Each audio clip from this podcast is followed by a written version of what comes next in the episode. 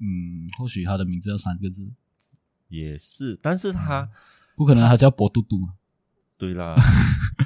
或者是叫做呃博博南德嘟嘟，可能叫布嘟 嘟了， 不嘟嘟 啊，不嘟嘟，他是啊，布尔布尔西科姓布，啊，不嘟 当然嘟，嗯不是从古代印加人打起了第一个绳结开始，从多种的颜色、不同的绳结，从一到十，十到百，百到千，用于记录历史的过程，人们所称为起步。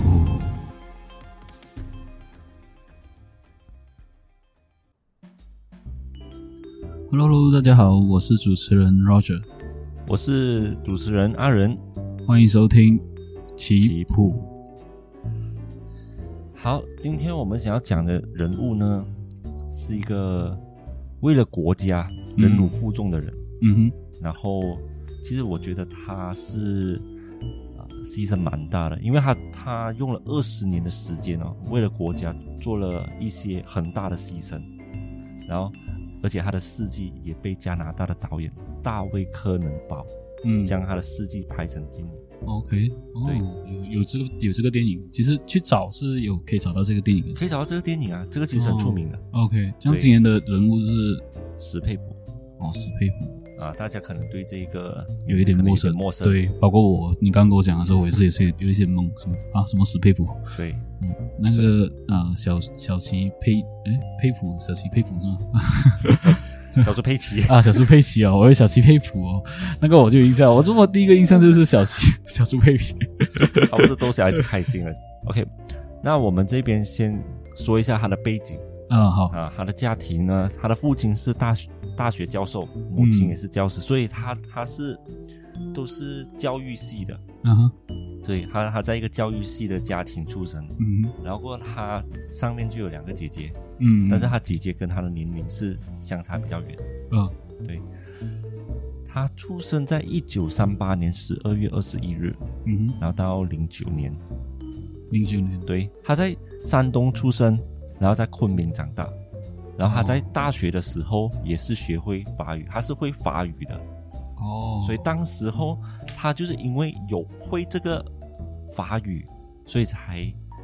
造就了之后的成就。嗯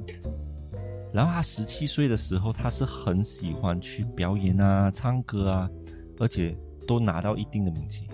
就是创作者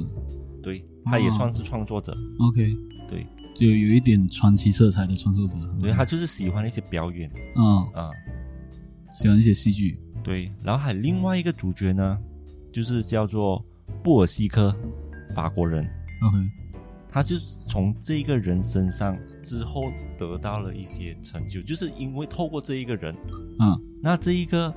布尔西科呢，他本身是法国的外交官，嗯当时是因为来到中国，嗯然后才认识了斯佩普的。 ，OK，好，所以史佩普当时候是认识他是因为他商人来中国，对，哦，当时这个布尔西科呢，他在二十岁的时候就从法国派遣到中国担任法国驻华的大使馆会计，嗯他只是二十岁而已、哦， ，OK，二十岁，所以在那一年的时候。一九六四年的十二月是圣诞派对嘛？这嗯其实跟上一集的那个圣诞节是有相连的。他也是在圣诞派对里面认识史佩普，当时史佩普是二十六岁，所以他们相差六岁。嗯呃，这个时候的史佩普呢，嗯他的行为举止都比较温柔的，因为他是表演系的嘛，啊，他一直都是在啊、呃没有晒到太阳之下，嗯所以他的皮肤是比较白皙。所以那时候他表演是表演什么？舞台剧，哦，嗯舞台剧，舞台剧。 ，OK，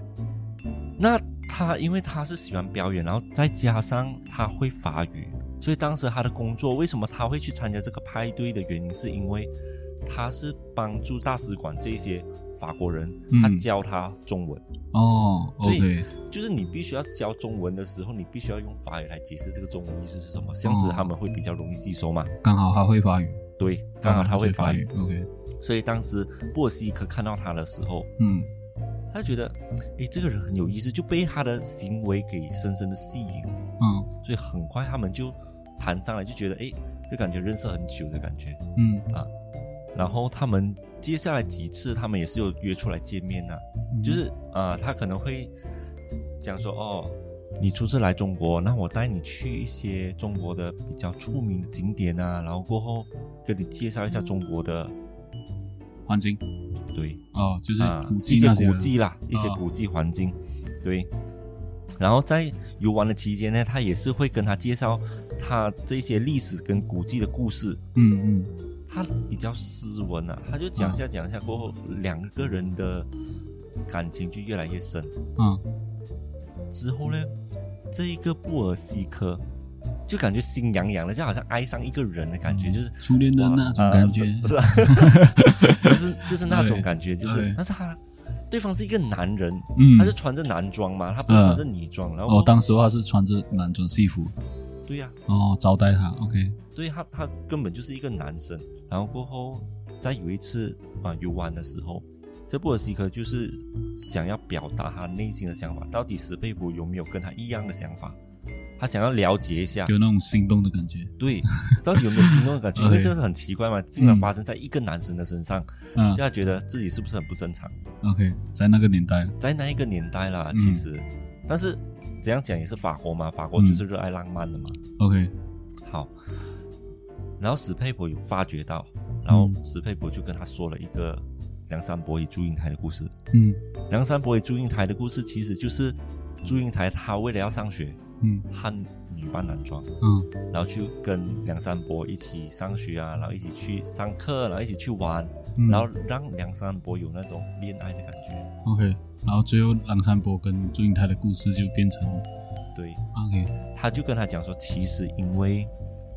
我上面有两个姐姐，嗯然后我的父亲是一个很保守的人，他觉得应该要有一个男丁，嗯所以他的妈妈生他的时候是很大的压力的，就是觉得这一次一定要是男的，嗯可是没有想到就生出来的时候是女的，嗯都没有办法，就只好骗他爸爸，嗯把他当成是一个男的这样子养， ，OK，所以他爸爸都不知道原来她是个女的，啊 所以当时候布尔西科一听到这件事情的时候，他很开心，就是他自己是正常的， ，OK OK 他是喜欢女的， OK，终于可以真正的表达他的爱意，嗯然后就跟史佩普告白。嗯告白之下，哇，马上就可以啪啪啪了。哼，哦，他们当下就 OK 马上啪啪啪了耶，哦就成就成功了对，就啪啪哦啪了。 ，OK OK 但是我们大家都知道，史佩普其实是一个男的啊。 OK，他们怎样进行啊？史佩普当时就跟莫西科说，在中国他们有一个习俗，就是在行房的时候必须要把灯关起来，所以他们是摸黑的进行整个过程，嗯有手感，有手感呢、啊有手感呢、啊什么有手感？就是他们就是摸、 哦，OK 偷偷摸摸这样子 OK，OK 啊，然后啊进行整个过程，OK，然后很快嗯一年过后，嗯，布尔西科呢又被法国派去其他的其他在地国方，家啊，，对其他地方要远离那个比中较国，远离中国，但嗯是他就是啊、呃跟那个史佩普道别的时候就很很不舍，但是嗯史佩普告诉他一个好消息，嗯他说她怀孕了，哦，OK，嗯他就很，开心啊。那个布尔西克觉得哇天呐，我要当爸爸了。嗯那他就是就跟史佩普讲说，那如果有机会的话，我一有一点时间，我就会抽空过来看你们。中国看他，啊，来中国看他。然后真的，接下来真的，只要他一有他的那个档期有假期，一有一点点空隙，他就会来到中国去看他。所以他们的感情没有因为远距离而变淡，所以反而就越来越深。嗯，然后过后他去，他就是会呃间隙的这样过来中国是吗？对，就很就可是他讲他比较怀艰孕了，他他的孩子怎么办？辛，对，这个是非那他讲讲不出一个孩子， OK。其实呢，这个孩子他是从新疆那边领养回来的，哦，就是假冒成自己的孩子。哦比较有外国血统，嗯，看起来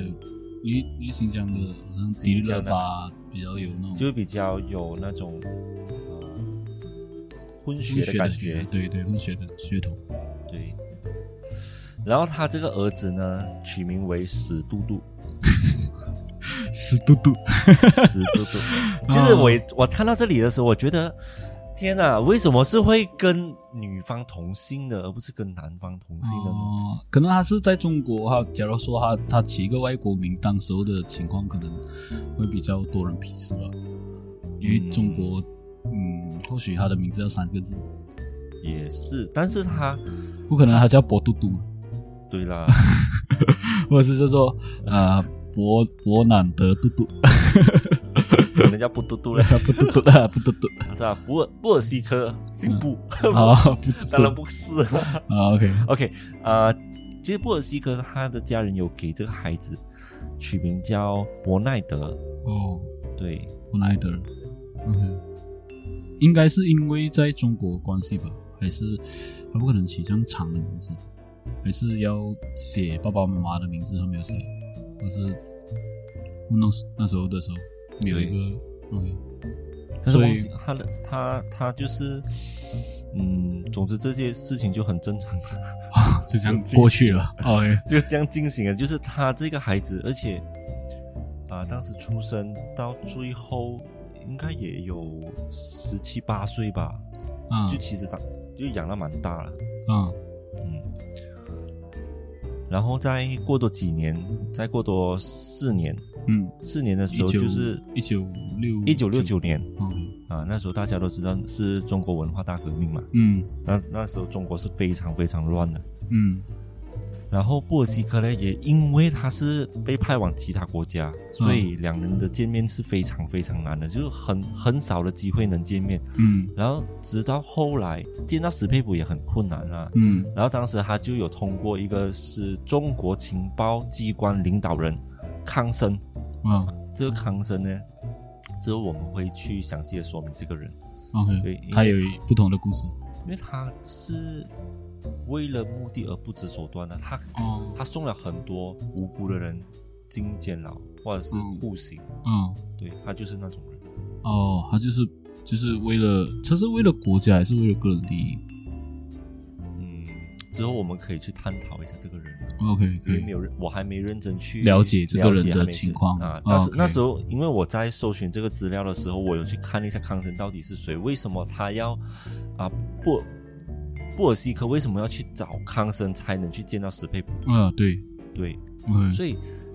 当时这段这几年来，布尔西克要坚持佩普，一定要通过康生，嗯而且是有一些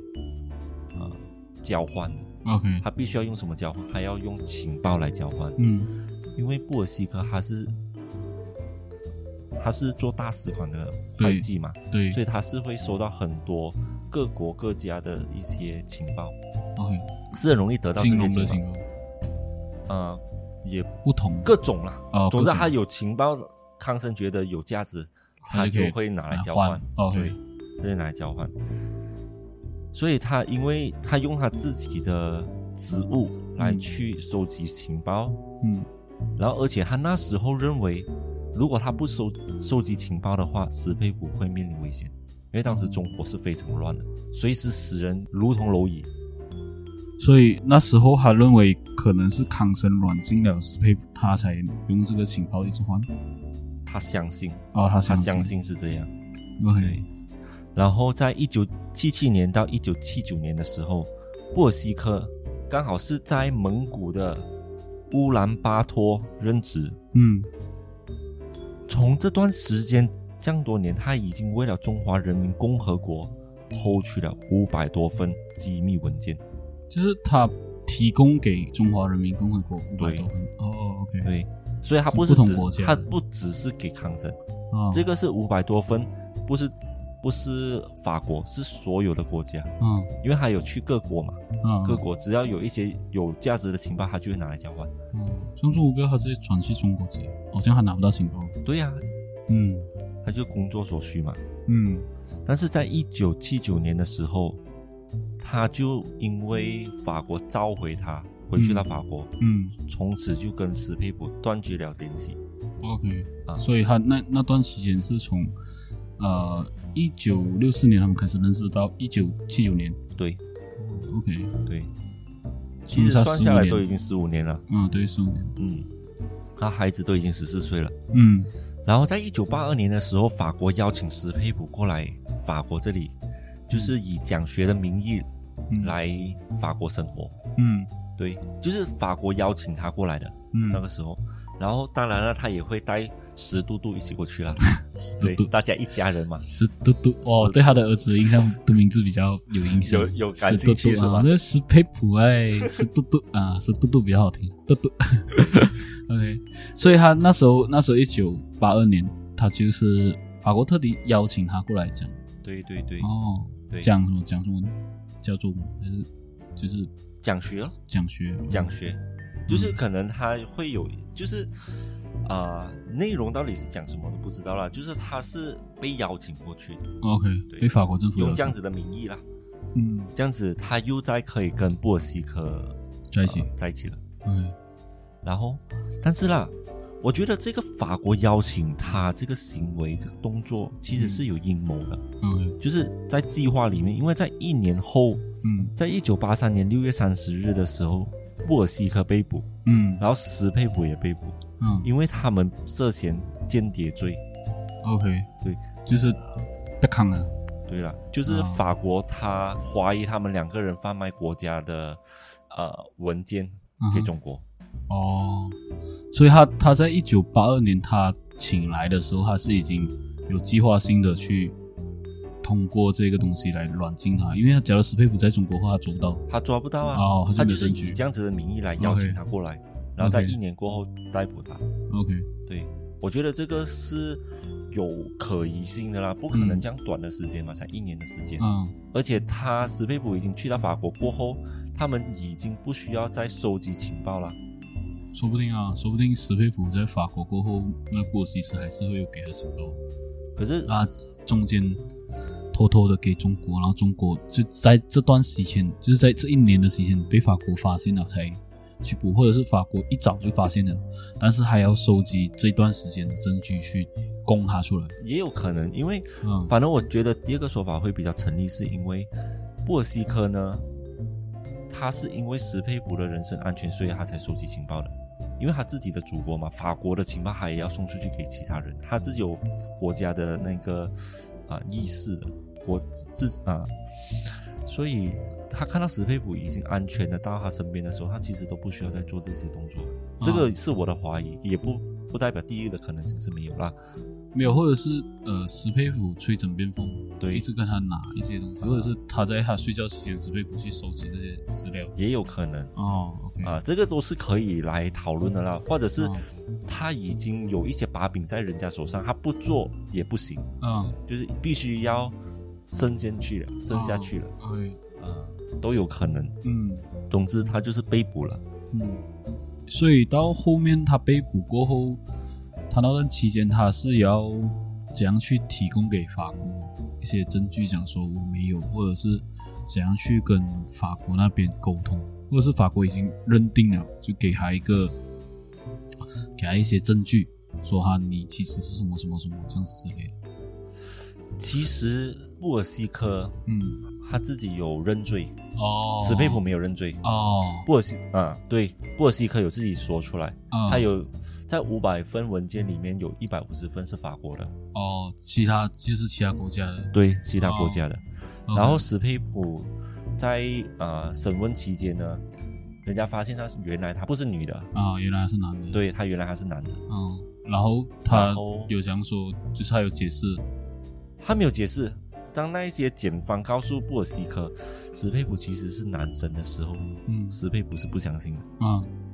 然后，而且他还很生气哦，就想说哪里有可能二十年的枕边人哪里可能是男的，而且他们有刑房哎，啊，而且孩子也出来，到底是对哪里可能？突然这样子，人家跟你说，哎，原来你老婆是男啊、嗯男的肯定是接受不了的嘛。直到叫石佩普过来，让他淹神，啊他才相信。而且嗯当时候他想要自杀，因为太屈辱了，啊二十年，OK 都是跟男生在一起。 OK，但是当然了，啊，他想要把他自己的大动脉给割掉，嗯可是被他阻止了。他那时候接收不到是吗对， ？OK，然后其实一开始史佩普跟他讲他是男的，假如说呃那个布尔西斯他能接收的话，其实都 OK 的。可是当时候的年代。哦，比较难接受。而且中国也很，嗯哦，对他是法啊，国人，他怕什么？他怕什么？对啊，他是法国人，怕什么？只是，呃，就是我觉得他自杀的主要原因，其实是觉得应该不是史佩普是男的。假如他真的是真的是很喜欢史佩普，到那时候他就已经有疑问，他是不是喜欢男的了。我觉得他自杀的原因，应该是被全世界人认为他是白痴，或者认为他是啊，就是对笨蛋。对对，啊就被利这样用也的不感好觉。对，就感觉到他他这这段商感侮情辱都是啊，智商被侮辱欺然后骗被他的感情被欺骗了，完全是被勒索掉了，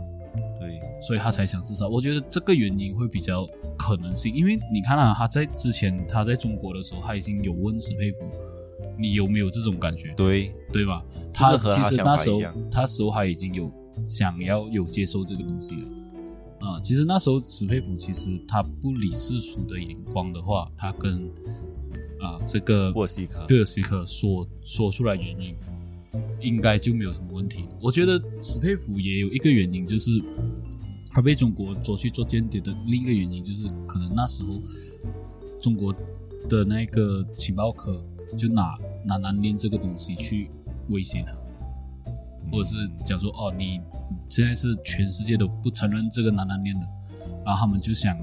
说呃，用这个舆论的压力下之类的去让史佩普屈服。屈服对啊！，我觉得我觉得这样的可能性会比他一开始他骗他到他后面他发现他是男的，他就不接受。其实我觉得这种可能性会比较大。嗯因为像你看法国，假如他是真的是，哦我们不要讲是呃同性恋歧视方面的，我们讲其实他对于同性恋来说，那时候法国虽然虽然那一个年代可能呃对于男男恋会比较忌讳，但是假如说布尔西斯他是能接受的，因为他一开始问的时候他就已经有接受那个程度，所以他才问。嗯就只要他他没有没有接受这一个情况，他不会去问他，哎，你有没有因为你男对男嘛，假如说你真的对这个男的有有一些感情感觉觉，他对感觉，你也不好意思去问他，对你问他就是代表说你已经有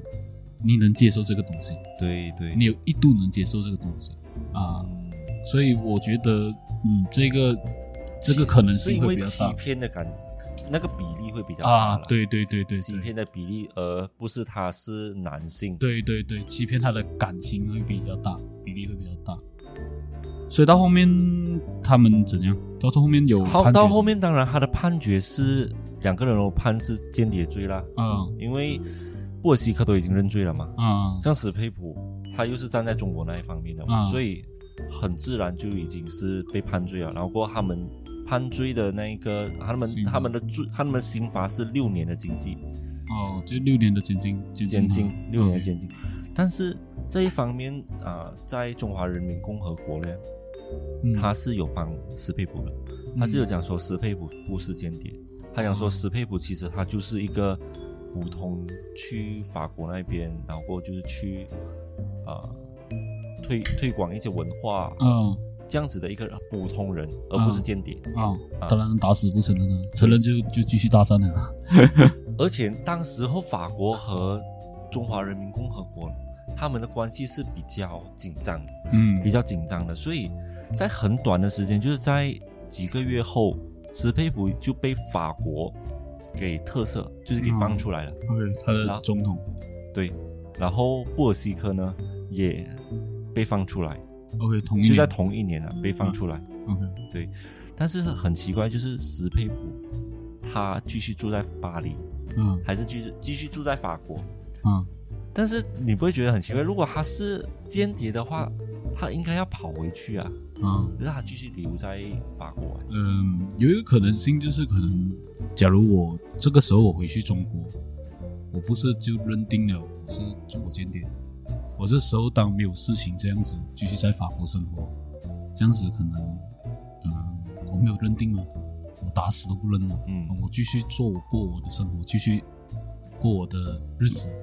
这样子你就不会觉得我有问题，因为我每天重复做同样的事情。假如我这时候我就很很紧急，就说说说说，马上走回中国，会不会认定啊我是间谍？因为你一开始说，你一开始说我是间谍，然后我我现在不承认，当局不承认特色了过后，我现在就马上打包行李回中国，人家会不会觉得是不是他趁这个机会跑掉？嗯嗯，所以我觉得，呃，他有他自己的想法啦。其实史佩普他继续在巴黎居住，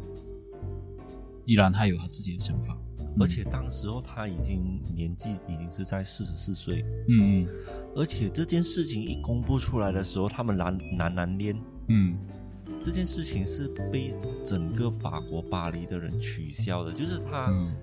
就那个年代的，啊对啊，他就是他的主要的收入就是什么表演啊，嗯他就是舞台剧啊，嗯然后人家可能就会去取笑他，但是他完全没有理会人家世俗的眼光，他就是很 enjoy 在他的表演那一方面。嗯，OK，我是觉得牺牲的有一点大，啊就是他为了他自己这一生，啊就是为或者是说为了国家的安全，然后啊，他继续留在法国法国，啊，这也有可能的，因为假如你逃到中国的话，你承认了过后，法国会不会用这个借口，就说你都派到间谍过来了，我派几个间谍过去之类的，或者是我用这个借口，你的间谍都跑掉了，我就趁这个机会我要把他捉回来，嗯，开动战争。或者是有一些有一些要求啦，对，我觉得那时候史佩普他留在法国，他其实他有自己的一个想法对他有自己的牺牲，因为他对呃自己的国家的重要性，他会想的更多。对，比一他般就人是想得大更多我，对小我其实他一点都不在乎，对所以对嗯当时候这件事情出来的时候，虽然中华人民共和国不承认他是间谍，但是嗯民众的眼睛是雪亮的，他都是觉得他就是，而且他是委曲求全，求全，嗯对，就是很非常牺牲，因为他这样子就一生了嘛嗯啊，就 OK 一生这样子就度过。当然，他就是从当时候被逮捕到他死那一天，嗯他都一直都在法国。然后他的主要的收入呢，就是靠中国大使馆的津贴，还有就是在北京授课，就是还有教一些舞台剧，OK，啊、我嗯这对些收入来去他的那个生活。嗯，今天的生活。对，嗯然后过后，史佩普他他的其实他就这样子过一生了。他还有什么特别之处吗？好像比如说，还有我们说到那个布尔西克嘛，啊布尔西克他出狱过后有什么报道之类的？ ，OK，嗯出狱过后就这样子，呃，我先说史佩普，嗯史佩普出狱过后呢，他其实自己有组建了一个家庭，嗯就是一个很正常的家庭，就是啊、呃跟女跟女男的在一起男女啊、 ，OK，而且有三个孩子。嗯然后布尔西克呢，出狱过后，嗯他是很恨很恨史佩普的，嗯所以呢就没有再跟他有任何的交集。嗯但是我发现了一件事情，就是他出狱了过后，他是继续和男生生活在一起的。所以跟我说的中了，就是一开 始一开始他其实他就是已经接受了这个事实，就可能他死心里面都是对，只要那时候史佩普跟他讲讲的时候，他接受了，应该是就是没有没有后端这些故事了，对其实可能就是大家都没有早对知道，其对实对，其实大家都没有早知道啊。其实，呃，说不定其实你看这样子的话，他整个故事其实史佩普是有真的有一个目的性的。有一个阴谋了，因为对他就对是以他这种斯文的外表来嗯去接近啊布尔西科，嗯，然后让布尔西科爱上他，嗯，然后再从中从他的布尔西科身上拿取利益。说不定说不定其实他们啊、呃说一个阴谋论，其实他们已经准备好了间谍了，只是刚好他看不上，就看他看上史佩普啊，然后史佩所以普就说歪打正着，，对，他就在啊，趁这时候他就把她变成女性，因为他不能公布嘛，你不可能讲说哦，假如布鲁西斯他讲他是男性以后，他不能以光明正大的这个身份去给中国政府这些情报，中国政府也不能用这个方式去软禁这个史佩普，或者是去控制这个史佩普去做间谍。所以你的意思是说，当时候在圣诞晚宴可能是有拍了几啊个，余对额，对对对对然后没有想到是史佩普，啊，可能就是史佩普不是在鱼饵里面，但是他们就看到诶，史佩普和布尔西克的相处好像越来越好，啊然后就对找私底下找史佩普出来对谈，，然后跟史佩普讲说你要完全一个人设，然后你才能控制到他的这整个个过程。过程对，所以他在因为你要你要一个一个男性，他有一个家庭，他才会继续为了家庭去去出卖自己的国家之类的，或者是他有一个组织一个家庭，比如说有一个孩子之类，可能他孩子就已经在他计划里面啊，啊，就是他孩子是他的手，就是孩子像我们呃以前中国就是，呃你知道中国以前他们呃古代的时候，他们是会拍一个叫做世子，是指是指就是你的国家塞两个啊，两个国家，像啊秦朝的时候，那时候啊秦始皇是做过世子嘛，世子的意思就是说，秦国他会派啊自己的儿子嗯过去做人质，然后这样确保双方不会开战，啊，所以他这个做法其实跟跟那个中国的世子的做法是差不多的。就是我我现在跟你讲，我有一个孩子，然后你的孩子在中国还是在我手上，然后你会因为你的孩子在我手上，你不会去冒犯，去特地做一不些会东轻西举，妄动，对，不会轻举妄动。嗯他们其实有一些，我反而觉得他是用那个叫做“死嘟嘟”来 “死嘟嘟”来、来控制布尔西斯会比较多一点。嗯，嗯，也是因为毕竟有自己的命根子在里面嘛，所以到后面史佩普他的生平其实是有被一个美籍的华裔作家黄泽伦是吗？改编成百老汇因为刚才我们一开始的时候是有讲说拍成电影嘛，啊，对拍成对是一对个戏剧嘛，对对对，然后在之前的时候是有一个黄泽伦，他是嗯华裔来的，他是嗯美籍的华裔，嗯然后把他的故事做成百老汇的舞台剧，哦然后那个名字叫做《蝴蝶君》。蝴蝶君的意思就是用他呃梁山伯与祝英台，因为他到最后的时候他们是变成蝴蝶嘛，啊，对对对啊、对，所以他就是用蝴蝶君来做成这套啊、这个舞台剧，嗯对，然后之后才把这个舞台剧嗯改成电影，嗯对， ，OK。所以后面史佩普他有了家庭过后，他是死过后才才有这个舞台剧，还是呃死之前？是之前，二十之前就对已经谈好那些呃人物的那些版权问 题。当当时候两个人就是布尔西克跟史佩普都也是有被采访的， 嗯，就是他们也啊不有会给觉版权得费，应该有吧， 要不然就不不会然不会给你播。 不然要怎样养三个孩子，而且在法国生活啊？，OK， 所以他，嗯，当时候他们就是有去采访他，但是他们在采访的过程中呢，嗯他们也没有把一些敏感的话题说出来，啊，他们只是照原本现在像我们所收集到的那些资料资料一一样，啊他没就有是讲说他给了什么情报之类对的。，嗯就是南方布尔西克，就是承认他有，就是收集一些情报，然后过总共五百分，然后有一百五十分是法国的，嗯，哦然后史佩普就是从头到尾都没有去承认，然后就是打他是死不承认。他也不是打死不承认了，啊就是他认为这件事情是比较敏感，所以我们现在的人都不知道到底哦整个过程是怎么样，嗯，他们只是把这一个故事这个故事嗯就是非常算是美丽吧。如果我们是以他的故事线来看的话，嗯对是很美丽的一个故像事，像是电影的端杯山这样子。对，哦，OK，很悲伤。但是到二十年后才发现到，嗯，OK，啊但是史佩普是自己都知道的啦。嗯然后在二零零九年六月三十号，史佩普去世嘛，嗯然后据透露啦，那个时候史佩普是住在巴黎的，嗯然后有刚才我有讲过了，就是已经三个孩子成啊、有对三个孩子成家了，过三个后呃是是男孩是女？没有讲，没有讲嗯讲，，就三子。子而已、 OK，啊，就是可能有包括史嘟嘟啦，啊，是嘟啊嘟，，然后是嘟嘟，总共是哦几十没有，它是狱狱友嘛，就是生出来的、狱友哎、欸，啊，就是十嘟嘟嗯包在里面他是十是个，他是嗯，可能十嘟嘟狱友的话应该该是养哎、哦，已成家狱友，所以这个是非如果是有包含史嘟嘟的话，是三这个就，三个；如果没有包含，就十四个个。那哦可能如果是没有包含，那十嘟嘟可能会送去送回中国，哦，有这个可能性吗？呃没有这个可能性，因或者是为他让已经签了那个，他已经领养了，过后就是其中都是自己的，也是自己孩子，啊毕对竟对对，相处了因为十领养多了年呢。领养了，对啊，所以我觉得还是以一种比较人性化啦，嗯继续养在自己身边。嗯所以他享年是七十岁，嗯，就是当时他到七十岁他就去去世，二零零九年哦，蛮久一下，蛮蛮蛮长寿对，嗯但是史佩普去世的时候，布尔希科是知道的，啊。然后记者也是有采访他，啊就是对于史佩普的死，他有什么看法？看法，嗯他就说了一句话，他说他做了那么多对不起我的事，没有一点怜悯之心，而我现在却玩着另一场游戏，说我难过，这类的话是很愚蠢。盘子现在已空，我自由了，所以他其实他自己有煎熬的，哦，对就是在那一段时间，他也是在考虑着到底是史佩普对他的感情还是不是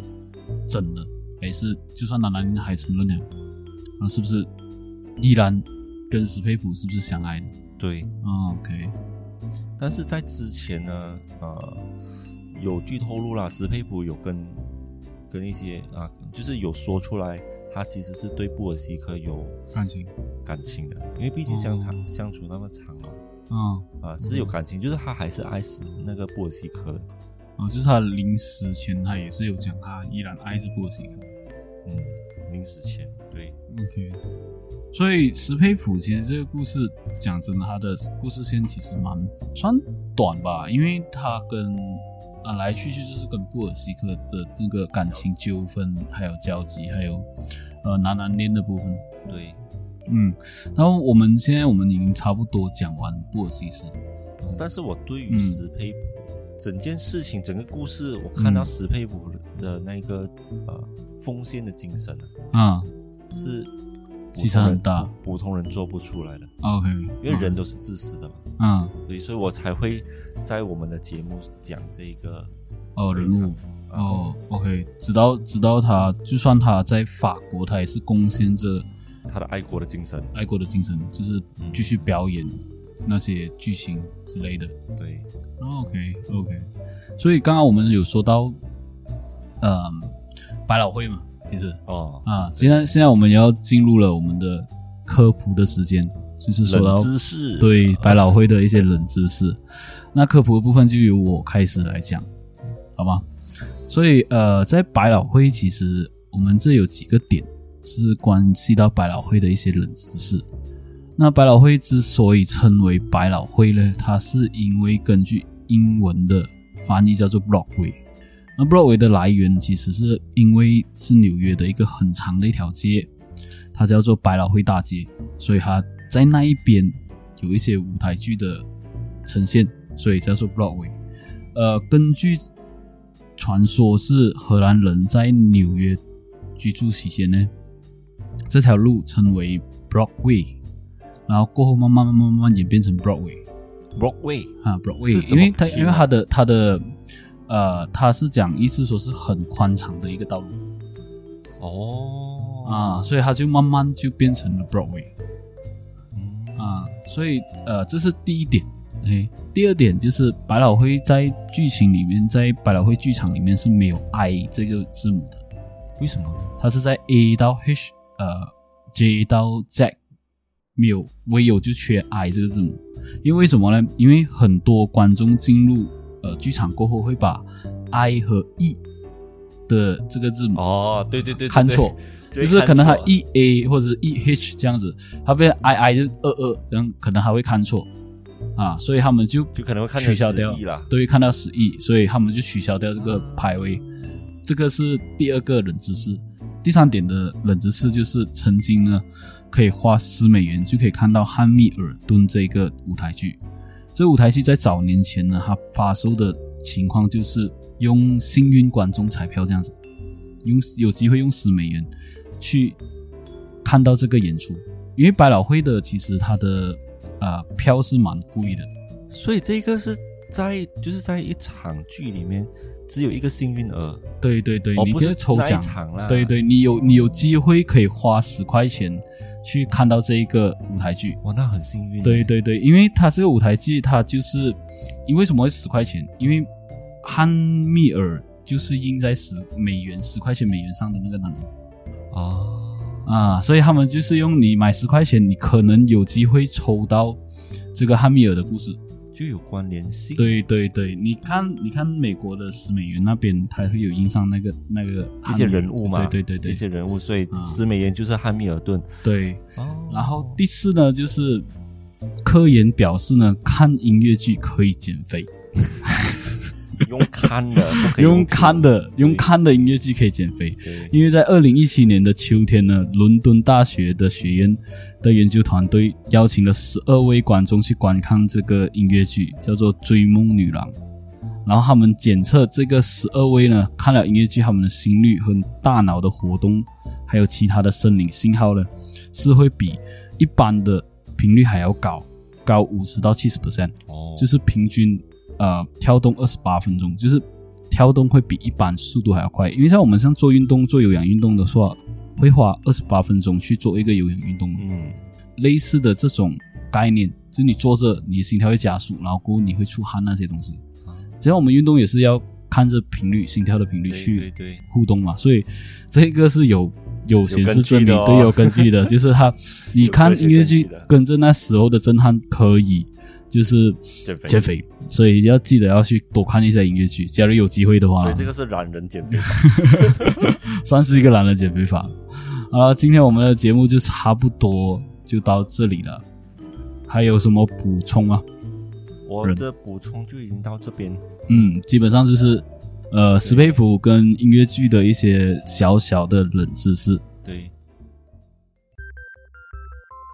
好了，今天我们的节目差不多到这里就结束了。喜欢我的节目的话，欢迎你订阅、点赞分享。留言。那如果有你们想听的人物，也可以在以下评论给我们哦，或者有一些人物的资料也可以投稿给我们。那我们是非常欢迎你们投稿的。喜欢我们的节目的话，欢迎你去各大平台 Apple Podcasts、KKBox、Spotify，还有 First Story。感谢你的收听，拜拜拜